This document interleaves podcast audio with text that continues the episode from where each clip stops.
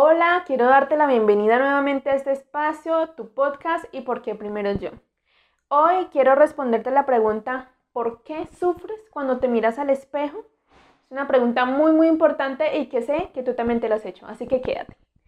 Este espacio, podcast, porque primero yo, está diseñado para que compartamos conceptos de psicología, salud mental, autoestima, empoderamiento y otros muchos que a veces nos parecen que son complejos, confusos, que no sabemos cómo aplicarlos en la cotidianidad y que mediante este espacio lo que hacemos es que sean muchísimo más fáciles de entender y que sean muchísimo más fáciles de aplicar en nuestro día a día. Muchas gracias por acompañarme en este octavo episodio.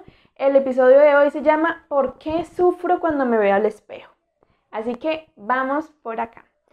Entonces, en los últimos meses, quiero contarte también que estoy haciendo una investigación eh, para optar por mi título de Magíster en Psicología Clínica y de la Salud. Esta investigación está encaminada a poder eh, realizar un diseño de intervención para lo que en algunas partes de la literatura he encontrado que se denomina la enfermedad de la belleza. Te cuento esto porque me ha permitido compartir con muchas mujeres algunas historias que siento que hemos estado compartiendo unas con otras y no nos habíamos dado cuenta.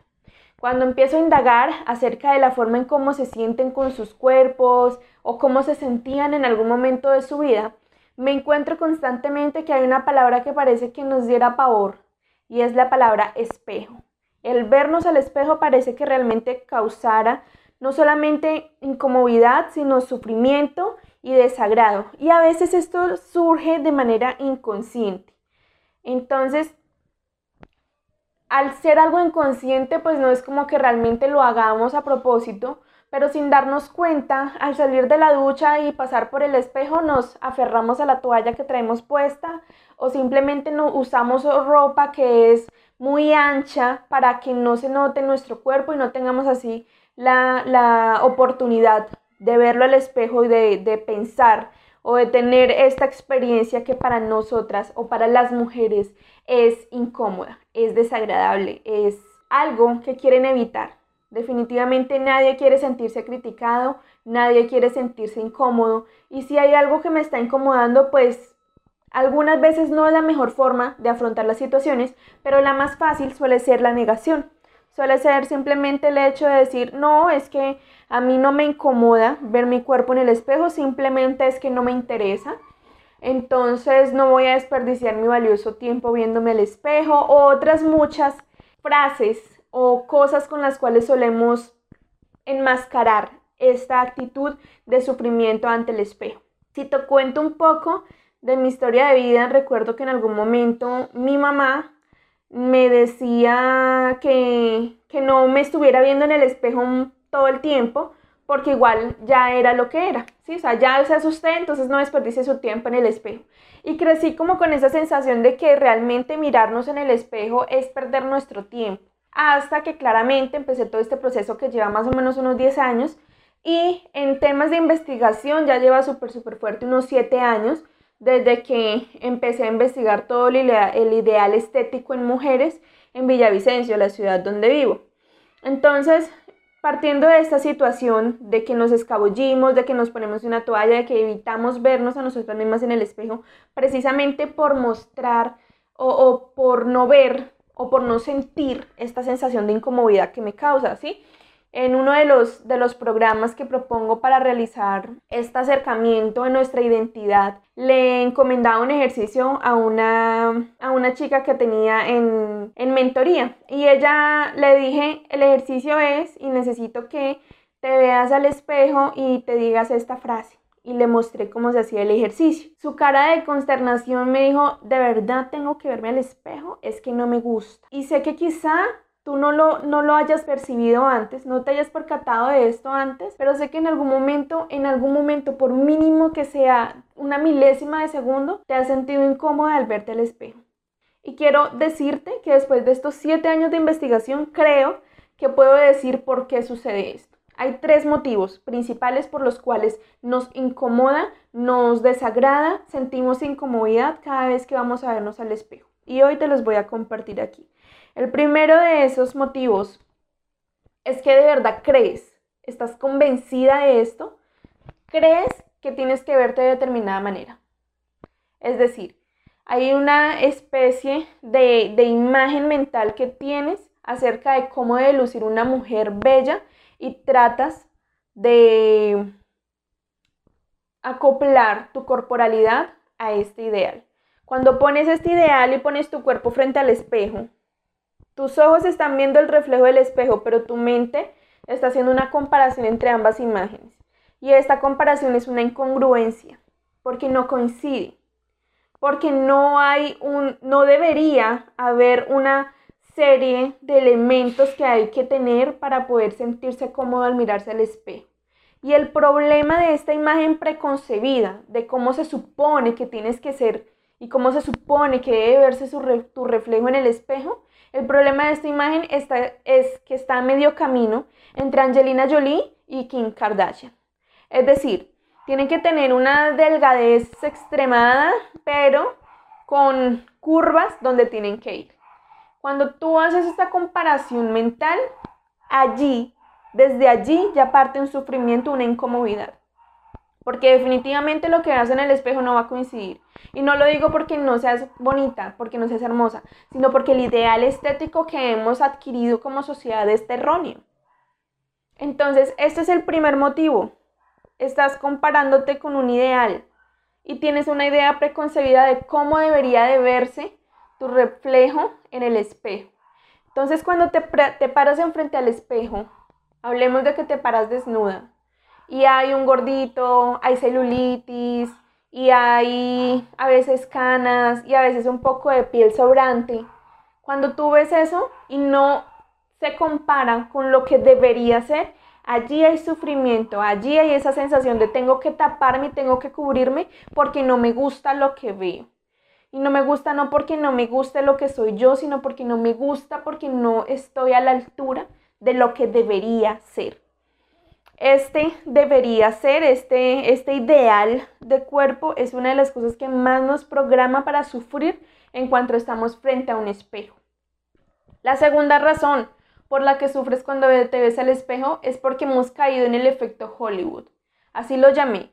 Se llama efecto Hollywood y es esa normatividad o esa tendencia a pensar que lo que vemos en las series de televisión, en las películas, en las revistas, en los medios de comunicación, es, la, es lo común.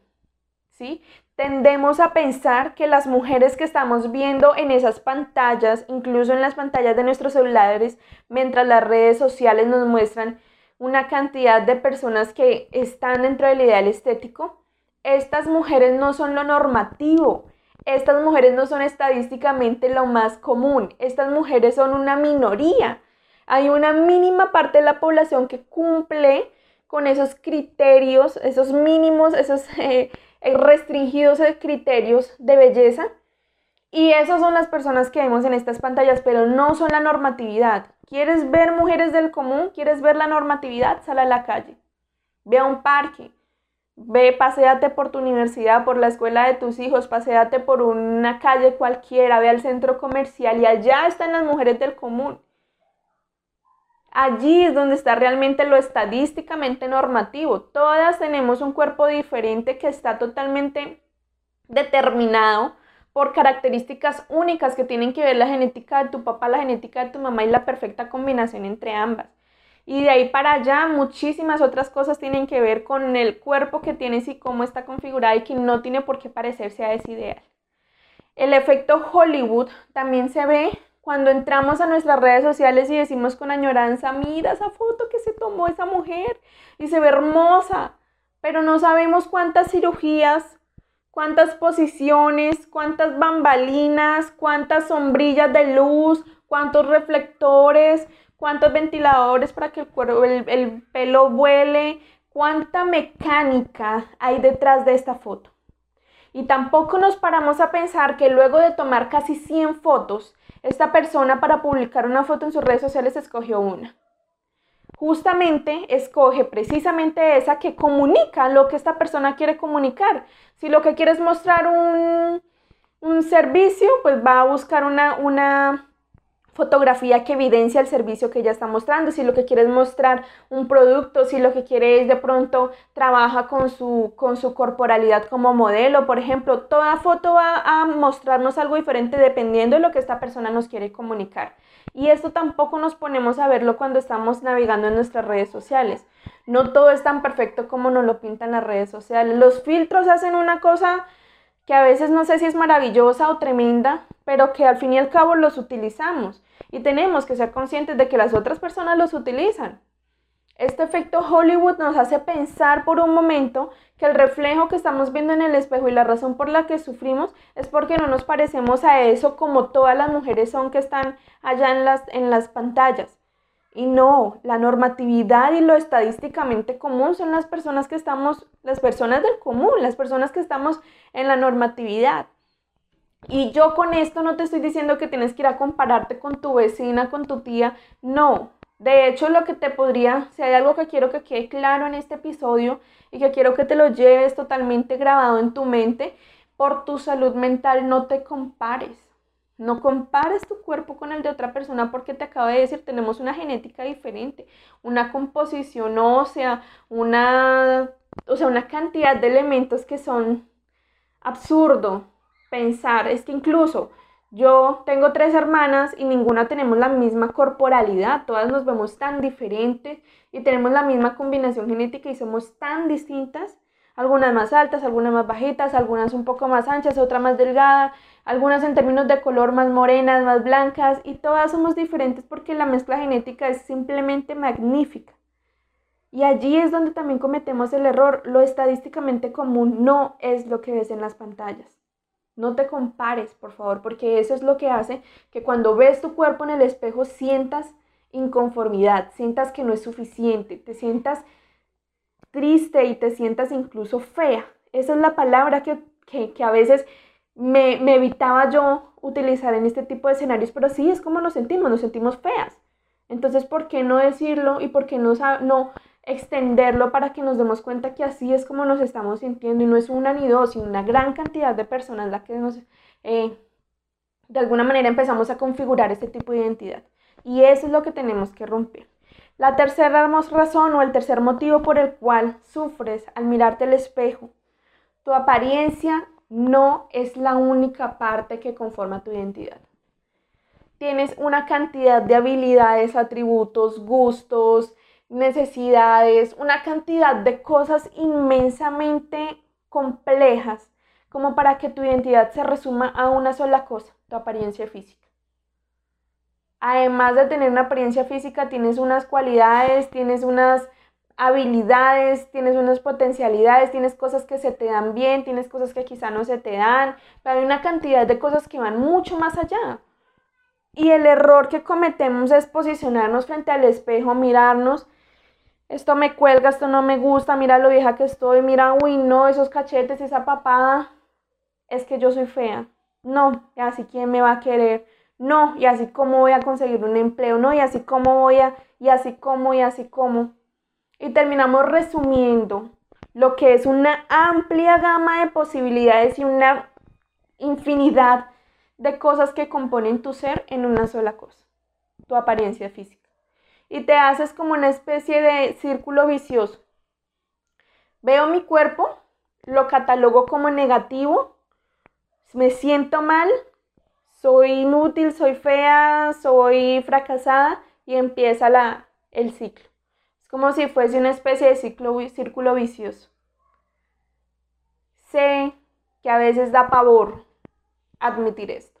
Sé que a veces es supremamente incómodo decirle a nuestra pareja, a nuestra mamá, a nuestro papá, a nuestros hermanos que nos sentimos así. De hecho, lo más normativo es que esto nunca se lo hayas dicho a otra persona, que no tengas ni siquiera ni siquiera a veces la conciencia de decir, sí, efectivamente me siento así, porque lo normativo es que huyamos de esta situación, que simplemente nos pongamos la primera ropa que aparece para no vernos desnudas frente al espejo. Puede que todo esto te esté sucediendo, pero quiero decirte que no es la única que no eres la única que pasa por esta situación. Y no te lo digo para que digas, ok, sí, es como bañitos de agua tibia, no.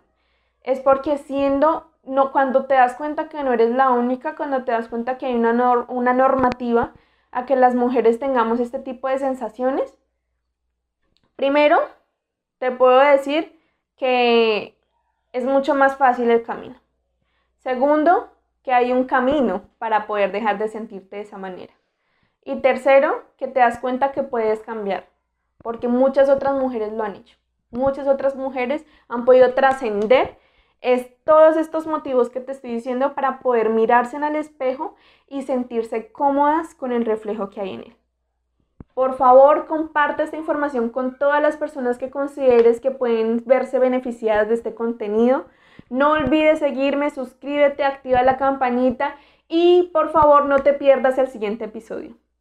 Chao, chao.